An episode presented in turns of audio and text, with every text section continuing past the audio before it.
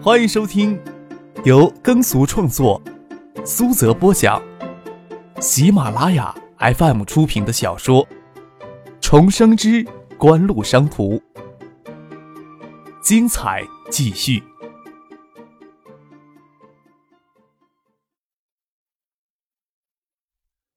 第二百零五集。张克没有多说什么，在这里没有什么好辩驳的。周景瑜显然也不想在赵阳的办公室多停留，旋即离开。晚上，在惠山南郊鸡首山上一处名为“紫竹阁”的山庄酒店宴请赵阳。原打算在惠山大酒店请宴的，赵阳说惠山大酒店人多眼杂，不如紫竹阁清静。张克、叶建兵到惠山来都没有听说过什么紫竹阁，既然赵阳推荐。见有不给面子的道理，驱车赶往前进。盘山公路上去是处幽静的所在，各处痕迹都非常的新，是家新开没多久的酒店，却没有肤浅的感觉，使人觉得一如紫竹阁的总经理赵鑫身上所散发的气质一样。赵鑫与孙静香年纪相仿，不过赵鑫的容颜更加无艳一些，都是美丽的女人。虽说许思的容貌更加精致一些。但他今天让周景瑜的话给刺到心里，此时还郁郁难解，神情有些黯淡，静静的站在张可的身边，话很少。张可原来让他回惠山大酒店去休息，只是他觉得在张可的身边会更安心一些。到了这处幽静的所在，才稍稍的缓了一口气，低声对张克说：“惠山大酒店过于福利，要是住这里就更好了。”张克轻轻的握了握他的手。紫竹阁今晚没什么客人，听赵兴说，听到赵阳要过来吃饭，其他人在打电话预约时便推脱，已经说预约满了。入席时，赵兴也入席陪同。赵安能将他们领到这里来吃饭，真是意外之喜。但是赵安与周景瑜在惠山玩平衡这么久，大概也不会为了合资的事情跟周景瑜直接起冲突。这么看来，张铁森还真是一个很关键的人物。席间。张克问紫竹阁有没有空房，赵阳替赵鑫回答说：“一般人倒是不会推荐的。紫竹阁还有不错的温泉。”叶宪兵第二天起早就离开了惠山，孙静香中午才离开惠山。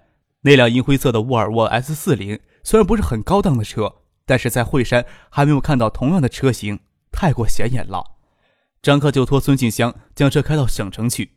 他会与许思在惠山再留几天，看看谈判的情形，再决定去留。陶兴建、傅家俊继续住在惠山大酒店，张可则与许思住进紫竹院里，一处独立用尽心思的小院子，温泉水直接引入院子里，还托赵阳的关系借了紫竹阁一辆车用。四月十八号，在各方面的推动之下，星光纸业与省林业厅、省国有林场管理局签署一系列的合作协议。星光纸业直接增资控股原有国有林场管理局所属的种苗基地，归国有林场管理局直接管辖的六家国有林场，以林地使用权入股。星光纸业以现金入股，合资组建营林公司。这一合作模式将迅速复制到市县两级的国有林场。星光纸业将在两年的时间里，向这些合资分公司投入总额达两个亿的资金，配合省里的公益林种植计划。争取在九八年之前消除国有林场内的一林荒山。营林公司将吸纳省森工企业分流下岗的林业工人，以四十万亩的林荫规模，可以吸纳两三千名的林业工人。这还是仅仅第一步。星光纸业与省林业厅联合向外公告，星光纸业接下来还将与小江中下游地区各地政府与林业局合作，两年规划内的林业面积更是高达百万亩之多。并在中上游地区林园体附近择地筹建国内最大的木浆生产基地。三月初，省里自曝林业系统数字造假大案，引起极大的轰动。省林业厅、各地林业局官员调整动作之大，是东海省历来少见。至少让原林业系统内存在的那层利益链条彻底的支离破碎。而且省纪检部门又着重调查林业系统内的贪污腐败案子，谁也不晓得会扯出多大的风波。省市两级知道内幕的官员，自然知道星光纸业此时的动作有为省林业系统弥补漏缺的意味。谢建南听到这个消息，完全不清楚张克出于怎样的判断，才迈出如此大的步子。就算为了徐学平的政绩考绩，也没有必要拿几亿、几十个亿资金砸进去呀。就算要上零脂一体化项目，以星光纸业的造纸产能，也只需要二三十万亩的林地就足够了。就算三月初不从锦湖撤股，就这时候也会给逼着从锦湖撤股的。谢剑南第一次看不透张克的意图。四月十八号，星光纸业与省林业厅联合向外界发布协作的消息。谢剑南当时在海州筹备福田大楼家电卖场。他随后接到他父亲谢汉明的电话，让他与谢瞻晚上赶回惠山。谢剑南接到电话，没有耽搁，打电话让谢瞻立即过来跟他会合，天黑之前赶回惠山。赶回家却看到一个意想不到的人。大舅，你怎么来了？周景喜今年五十六，比徐学平少一岁，人高且瘦，头发花白，却像七十古稀的老者。一双炯炯有神的眼睛，却没有老年人的浑浊，给人的印象最是深刻。谢谢南记得他大舅自从东海大学任教之后，就没有到惠山来过了。我怎么不能来？周景喜笑着问。谢山耸耸肩，他也有些时间没有看到周景喜了，走了过去，亲热的说：“我请周伯到惠山来，周伯哪里答应过我呀？今天怎么就过来了？”除了周景喜。二叔谢汉明，三叔谢汉敬，以及平辈里相当杰出的谢婉山、谢毅都聚在这里。又说道：“大家不会为了那个鸟毛都没长齐的小屁孩聚在这里吧？”唉，真要能这么轻视他就好了。谢汉明，谢汉明轻叹了一口气，示意谢瞻不要胡乱说话。爸，我妈呢？谢剑南问他父亲：“在市里开会，还是为香雪海合资的事情，应该就要回来了吧？”谢汉明声音刚落，就听见有汽车声驶入前院。周景瑜绷着脸下了车，朝堂屋走了过来。周景瑜看见大家都聚在客厅里，努力让自己的眉宇稍稍缓和一些，说道：“赵阳是省委班子成员。”星光纸业与省林业厅在谈合作的事情，他早就知道了。张克、叶建斌这次来惠山，也是先跟他接触。今天的会议还是讨论香雪海的合资。赵阳没有参加，但是郝建设参加了。看着星光林业与林业厅合作的事情定下来，赵阳也像吃了颗定心丸，开始明显的偏向他们那边了。谢海明说道：“香雪海的问题呀。”我不清楚你们以前是怎么想的，现在情况很明显了。星光纸业动作之大之迅速，大家都吃了一惊了吧？省林业系统捅出这么大的娄子，他们明显是给省里补缺漏洞的，而且一出手就是六十亿的大手笔。就是省委书记陶静也要成其情了。在香雪海的问题僵持下去，意义已经不大了。惠山市在合资的问题，即使不能偏袒佳企实业。也不可能去偏袒三星了，不然只会引起省里的不快。这次不仅仅是徐学平一个人了。谢晋南低着头，香雪海合资这件事儿，从头到尾都没有能给张克制造实质性的障碍，多少有些不甘心。谢汉静说道：“香雪海的事情呀，毕竟与我们关系不大，能挡一下则挡一下吧，不能挡就算了。”让大家过来呢，而是要检点一下我们自己以往可能存在的过失。我与海州市委书记周富明通过电话，咱们从锦湖退出来之后，我亲将海域公司的股份从锦湖撤了出来。他这么做的意图是什么？要是他认为自己跟谢家还有些牵连才这么做的话，我们就要小心了。三叔，你是说晚清撤出股份是方便张克那小子对我们下手？当然也可能纯粹是为了星光纸业与省林业厅的这次合作。徐学平是那种吃完饭还要在脸上抹三把，就怕米粒沾到别人嘴巴上的人呀。周景喜慢悠悠的说道：“他习惯揪别人的小辫子，别人想揪他的小辫子就很难了。”谢剑南听出些味道来，诧异的问道：“三叔的意思是要我们迎人？”谢汉庆淡淡的说：“此时的许学平如日中天，狗眼主事的那位也很欣赏他这样的人。不管他多么招人记恨，这届之内不要想有机会扳倒他了。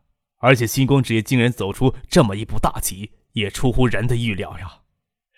大规模的盈利还是其次，规划中规模达到五十亿的制浆项目才是天大的馅饼，会吊住省里多少人的心思呀！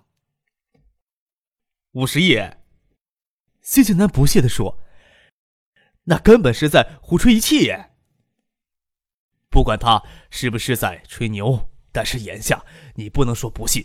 星光职毕竟拿出真金白银去直林了，而且一出手就是两个亿，救了省里的急需。张志兴到省委党校去学习，再次破格提拔几乎是肯定的。”谢寒静侧过头来问周景喜：“周大哥。”你觉得我们眼下该怎么做呀？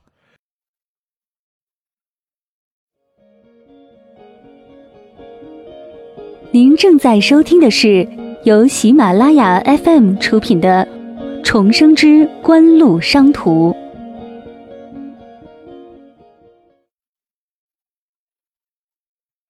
即使徐学平与周金喜的关系破裂之后，对谢家还是信任的。谢汉静想起当时周星喜对徐学平下的断语：“刚则易折，可惜呀，徐学平刚而未折，官途却越来越顺畅了。徐学平不是糊涂人，只是隐忍着不发作而已。但是晚年丧子之痛，绝不可能无声无息的又给抹平。”谢汉静扫了老二谢汉明一眼，心里有些痛惜。这周徐两家的恩怨，你谢汉明就应该撇清掉才是。周景喜沉吟片刻，说道。让徐学平马上就下台不大可能，只可能尽快的让他离开东海省，这点倒不难操作。当初调他来东海，中组部可能有些疏忽的，既然能发现疏忽，纠正过来也是很自然的事情。在那之前，我看就不要跟他们有什么一起之争了。紫竹阁别院的小亭里，花园整治的很别致，有几种张克叫不出名字的紫色花朵一起开放。在张克的印象里，只有英国人是花园狂，国内倒很少见这么别致的庭院。许思却很喜欢，不过许思更喜欢张克在海州给他准备的那栋宅子，只可惜能住进去的机会实在太少。紫竹阁就是有客房，也是给特殊客人准备的，托赵阳的福。张克与许思住进一栋涌入温泉水的庭院里。这些天，张克一直就被许思留在这里散心，谈判的事情。自然由陶行健、傅家俊负责，他不用操心。倒是十六号，孙尚义到内地出差，他还在紫竹阁接待了一下。这几天倒没有下鸡首山半步。天色渐暗，张可与许思从山道里散步归来。他是知道谢汉进今天晚上因为他将谢家的主要人物都召集起来，就足以自傲了。张可不知道这些，倒是今天星光职业与省林业厅合作的消息向外界发布之后。张扬打电话过来的声音又亲热了一些。海尔市委秘书长带他去旁听了谈判组内部的会议，看来合资的事情很快就会有进展了。事情会不会顺利？许思半依在张克的怀里，抬头看着他，鲜嫩花瓣似的嘴唇带着淡淡的忧心。你说那个婆娘？张克沙然一笑。他要是争些义气，还真就好办了。低层次的矛盾总是好解决一下，大不了兵来将挡，水来土掩。有些层次的矛盾就不是人为能干预的啦。国内的法律与金融秩序还有太多的随意性，说一朝天子一朝臣也不为过。不过现在还没有什么好担心的。张可淡雅自信的气质，在许思看起来是那样的迷人。但是在这幽静无人的庭院里，可以肆无忌惮的依偎在他的怀里。脚步声渐近。许思稍离开张克的怀抱，史福俊走了过来，他会刻意的加重步伐，免得许思难看。赵书记到紫竹阁来了。傅俊走过来说道：“嗯，我跟许四马上过去。”张可与许四去见赵阳，赵安与紫竹阁的老板赵鑫在茶室里喝茶，手握到一起，看见张克进来，才分开手，笑着说：“山中生活如何呀？”倒是你们两个人耐得住性子，还亏我让赵鑫给你们准备了部车，你们竟然一次都没用过。山中险易，又不比赵书记日理万机，躲在山里逍遥而已，让人羡慕死了。赵阳这么说，只是让赵鑫好受一些。你躲在山里安静，外面可是热闹啊！星光职业抛出六十亿的项目，可真是一枚重磅炸弹。听老郝说，周景瑜今天开会时的气势就弱了很多。我看嘉信实业与香雪海合资大有可为，还不是老赵书记多费心呢？张克嘴角浮着浅笑。周景瑜的退让是预料之中的事情。赵阳并没有实质性的倾向他们，他这时候只是说些讨巧的话。不管怎么样，在别人的眼里，自己背后始终站着的是徐学平，不是旁人。张克知道他们与朝阳并不是一体的，有时候只是相互借势而已，这已经足够了。朝阳夜间另有安排，无暇久留，面红耳赤，带着微醉的步伐乘车而去。吃过酒，最好的消遣就是品茶了。在紫竹阁住了几天，与赵鑫倒是极熟。夜里无事儿，三人倒是经常坐下来喝些茶聊天。赵鑫是赵阳在信阳县当县委书记时认识的，随后赵阳每到一地赴任，他便去那里开家紫竹阁，这里已经是第四家了。许思倒是与孙锦香、赵鑫很是投契，大概有惺惺相惜之脸。许思也喜欢赵鑫，许思也喜欢与赵鑫在一起。今天赵阳过来。紫竹阁没有多少客人，夜里山上幽静，坐着喝茶，听着山间不知名的鸟鸣虫唱，十分的写意。待酒醒去，张克、许思与赵鑫告别，回到他们住的独院。许思对张克说：“等事情都定下来，我就在你常落脚的地方开茶室、酒吧，你到哪里，我便跟着去哪里。夜里便在茶室、酒吧等你喝杯茶，饮杯酒。”再放你离开，谁的生意也不去做。有那么糟蹋钱的？张克将许思娇软的腰肢搂在怀里，凝视他沉静的眼眸。他身体散发出来的气息，不是那种喧哗中的惊艳，而是灰眸灯火阑珊的幽味，在孤寂中慢慢展开出来无尽的魅惑。许思嫣然一笑，双手缠过张克的脖子。那我就当你答应了。身体依在张克的胸口，却是脸上流露出纯真气息，让张克心生摇荡。张可最看不得许思忧伤的样子，那种忧伤让自己也十分的心痛。只是在外人面前，他总是拘谨着自己。张可手指轻轻托着许思嫩腻的下颚，凝视着他的眸子，说道：“要我答应你，今天你还得陪我一起泡温泉。”不要。许思娇笑着转身往屋子里跑，在温泉浴室，张可兰要将她搂住，看他初雪一般净白的腹肌浮出醉酒后的微红，眼眸焕发出迷离的光芒，那散发上无尽妩媚的容貌尤其的醉人。你还真让人迷得出不来，闭上眼睛。许思感觉到张克脸凑过来的淡雅而灼热的气息，听话的闭上眼睛，却觉得张克的手陡然一松。身体就自由落体的坠入温泉水里。